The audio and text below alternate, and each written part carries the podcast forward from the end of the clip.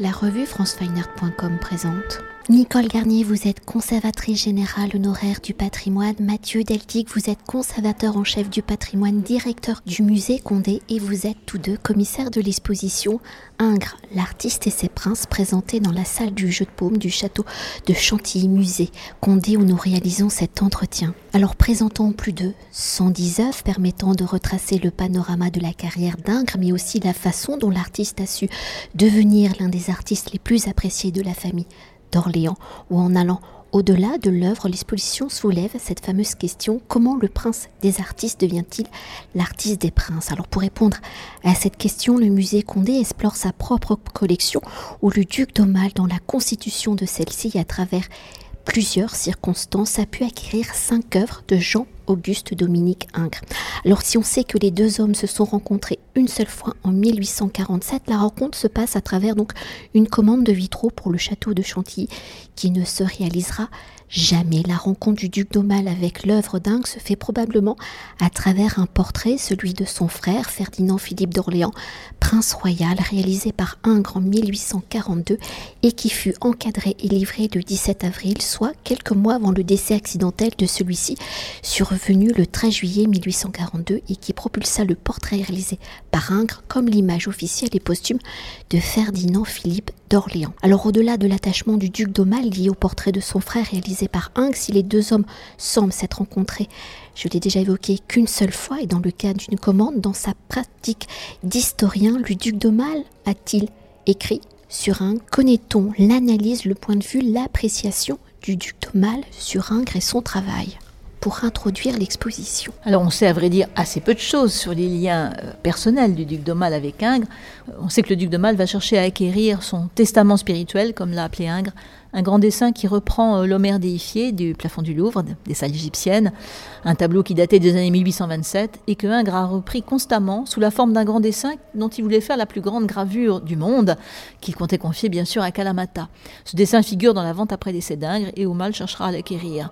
Malheureusement, ses secrétaires en France ne le feront pas et le duc de Mal, inlassablement, pendant trois ans, va réclamer cette acquisition qui lui tient à cœur car il voulait une œuvre importante dingue dans sa collection.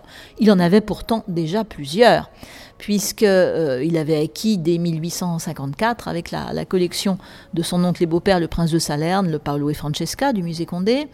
Euh, il avait euh, aussi recueilli les tableaux de Frédéric Rézet. Parmi les 40 tableaux que Rézet vend au duc d'Aumale en bloc en 1879, se trouve le célèbre autoportrait d'un gras 24 ans, se trouve également le magnifique portrait de Madame Duvosset, ou encore la Vénus Anadiomène, grand tableau euh, à l'antique présentant euh, la naissance de Vénus, née de l'écume des vagues. Pour poursuivre et pour évoquer les cinq œuvres dingues acquises par le duc d'Aumale, quelles sont-elles? Mais vous venez de les citer. Connaît-on les circonstances exactes d'acquisition de ces œuvres? Pourquoi le duc d'Aumale les a-t-il choisies?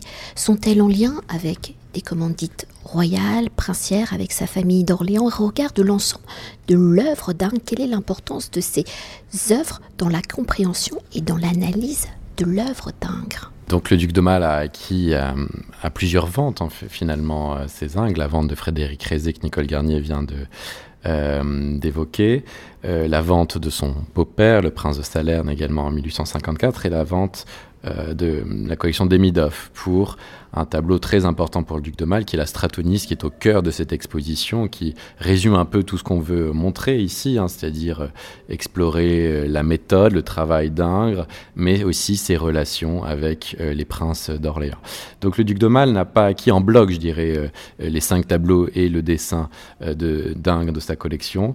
Il les a hum, acquis petit à petit parce qu'à chaque fois, ça correspondait soit des liens familiaux, c'est le cas de la Stratonis par exemple, c'est le cas aussi euh, de Paolo et Francesca qui vient de la collection de son, beau-père, mais c'est aussi un art qui lui parle beaucoup parce que, comme vous le savez, Ingres a un grand maître qui est Raphaël et le duc d'Aumale a également un grand artiste euh, dont il apprécie beaucoup euh, l'œuvre, c'est Raphaël. Et donc, cette tradition finalement très classique qui part de Raphaël pour arriver à Ingres en passant par Poussin, eh ben finalement c'est le goût du duc de Mal et Ingres le résume parfaitement. Donc euh, lorsqu'il va acquérir, euh, je pense par exemple à, la Vénus par la collection Frédéric Rézé, c'est un tableau qui, euh, qui parle à l'œil d'historien d'art du duc de Mal. C'est un tableau qui évoque la Renaissance italienne et qui évoque Raphaël. Et toujours pour euh, continuer d'évoquer l'œuvre d'Ingres, on sait que les critiques de l'époque, hein, ses contemporains ne sont pas forcément tendres. Avec l'artiste, que celle-ci affecte euh, Ingres, ou comme euh, le démontrent les recherches et les analyses d'étoiles par le Centre de recherche et de restauration des musées de France, ainsi que les nombreux dessins préparatoires exposés, Ingres modifie ses œuvres tout au long de sa carrière ou son autoportrait à 24 ans en est peut-être le plus démonstratif qu'il va donc retoucher le modifier jusqu'à ses 70 ans. Alors au regard de l'histoire de la réputation d'Ingres par ses contemporains, par sa manière de travailler, ses déformations du corps, parfois sa lenteur, aujourd'hui comment peut-on analyser la pratique picturale d'Ingres, ses retouches et ses modifications de ses toiles sur des temps longs? Est-ce un geste pour lui-même, d'un artiste total Est-ce un geste réalisé pour ses commanditaires, par le regard des critiques? Est-ce pour ce geste précis voulant la maîtrise totale qu'Ingres est apprécié par l'élite et les princes, et plus particulièrement par la famille d'Orléans? Est-ce par ce geste qu'il est le prince des artistes? Il est à la recherche du beau idéal. Clairement, c'est la perfection qu'il recherche c'est un éternel insatisfait. Forcément, la beauté idéale, on ne peut pas l'atteindre par nature. Même si l'on s'inspire de l'antique, même si on s'exerce à voir les dessins anatomiquement les plus parfaits possibles, c'est une recherche perdue d'avance. Et Ingres le sait bien, qui va recommencer jusqu'à sept fois ses compositions, huit fois même, que ce soit la Stratonis, Paolo Francesca. Voilà, sont des tableaux qui reviennent comme un leitmotiv dans la carrière de l'artiste. Lui qui, à tout prix, voulait être célèbre par ses tableaux d'histoire. Hein. Il se situe euh, euh, dans la logique des artistes des siècles passés. C'est la peinture d'histoire qui compte, le grand goût, le grand genre, alors qu'on sait bien, il est surtout apprécié de son vivant pour ses portraits, qu'il réussit à merveille. Et peut-être, Mathieu, est-ce que vous pouvez nous dire un mot particulier sur les résultats de ces recherches réalisées par donc le Centre de recherche et de restauration des musées de France, qui nous révèle quand même... Euh, Comme on le sait, notamment en analysant tous les dessins préparatoires relatifs aux différentes compositions, on voit que Ingres retravaille inlassablement certaines de ses, chefs-d'œuvre.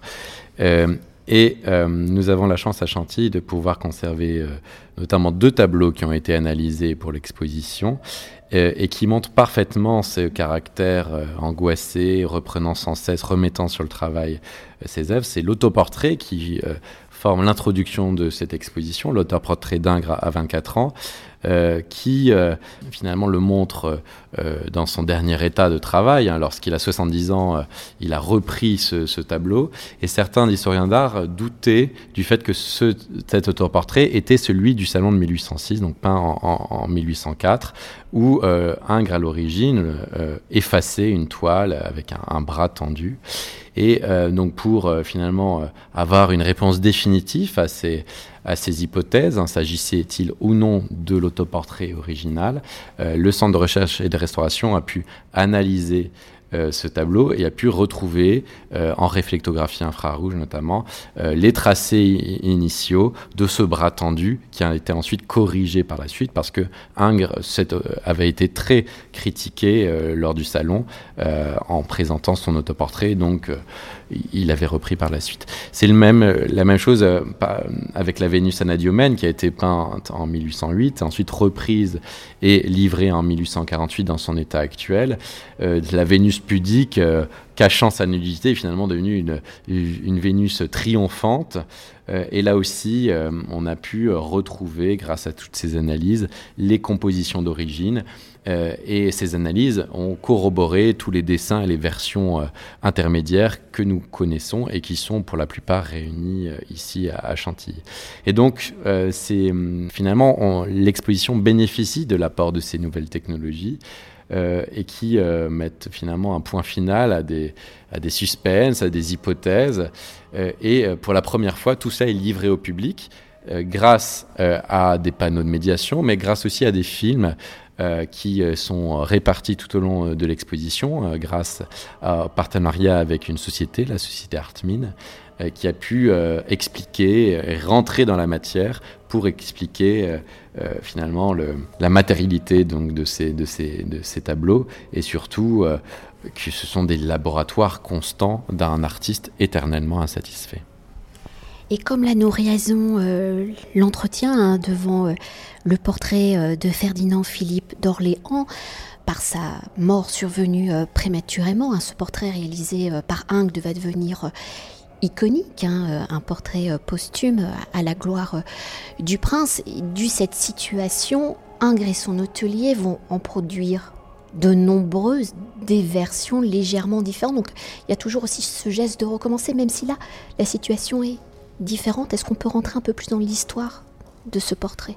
Alors le portrait est réalisé donc quelques mois avant la, avant la mort du, du prince, et c'est évidemment la mort accidentelle du prince royal qui va en faire une icône, de la multiplication des versions qui vont être réalisées, euh, notamment euh, euh, à la demande du roi Louis-Philippe pour orner les préfectures, les musées, les différents monuments publics.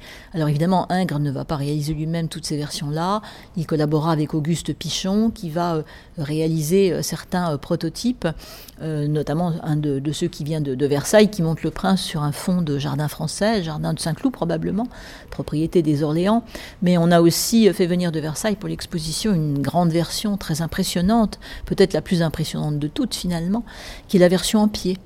Euh, Marie-Amélie, euh, la reine en deuil après la mort de son fils aîné, tragiquement disparu brutalement à l'âge de 32 ans, va commander à Ingres une version finale euh, qui fait plus de 2 mètres de haut, qui nous montre le, prince en pied dans toute sa jeunesse, toute sa beauté. Ça devait être très impressionnant pour la reine de voir cette, grande version où son fils se dressait à nouveau vivant devant lui après sa mort.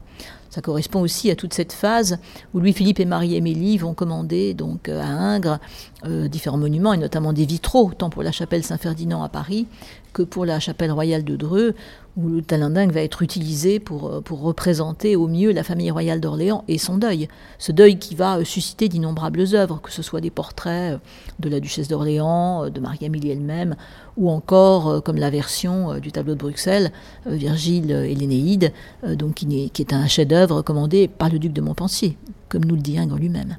Et pour conclure notre entretien et pour évoquer l'exposition dans son ensemble, entre la présentation hein, d'un panorama de la carrière d'Ingres, de ses débuts parisiens à ses dernières années, l'analyse de son processus de travail, l'analyse de son succès et de ses relations privilégiées avec la famille d'Orléans et les princes, comment avez-vous conçu, construit et articulé l'exposition? Comment le principe de l'atelier du peintre est-elle à l'image au service de la compréhension de l'œuvre d'Ingres et de sa relation avec ses prestigieux L'exposition a finalement deux axes. D'une part, c'est explorer à travers les chefs-d'œuvre du musée Condé euh, le travail d'Ingres, méthodique, euh, avec les dessins, les variations, euh, toutes les, analyses scientifiques que nous avons pu mener. Euh, donc ça, c'est possible grâce à cette collection euh, extraordinaire du, musée Condé. Et l'autre axe, c'est finalement les relations avec la famille d'Orléans et notamment le duc d'Aumale, qui est le collectionneur de, Chantilly. Et euh, donc ça permet de rentrer dans l'atelier de l'artiste et on, a matérialisé cela par la scénographie du studio Jams. Et d'autre part, on explore ces relations finalement avec le pouvoir officiel, avec une famille de mécènes, de, commanditaires, qui, est, la famille d'Orléans et essayer de voir en quoi Ingres a été ou non euh, un artiste officiel ou, ou en tout cas l'artiste qui résume peut-être une période très importante des années 1840, très importante pour l'histoire de l'art. Donc on a ces deux axes qui s'entremêlent constamment dans l'exposition et qui permettent finalement de dresser peut-être, en tout cas j'espère, un portrait euh, le plus complet possible d'un des plus grands artistes français du 19e siècle. Merci beaucoup. Cet entretien a été réalisé par franceweiner.com.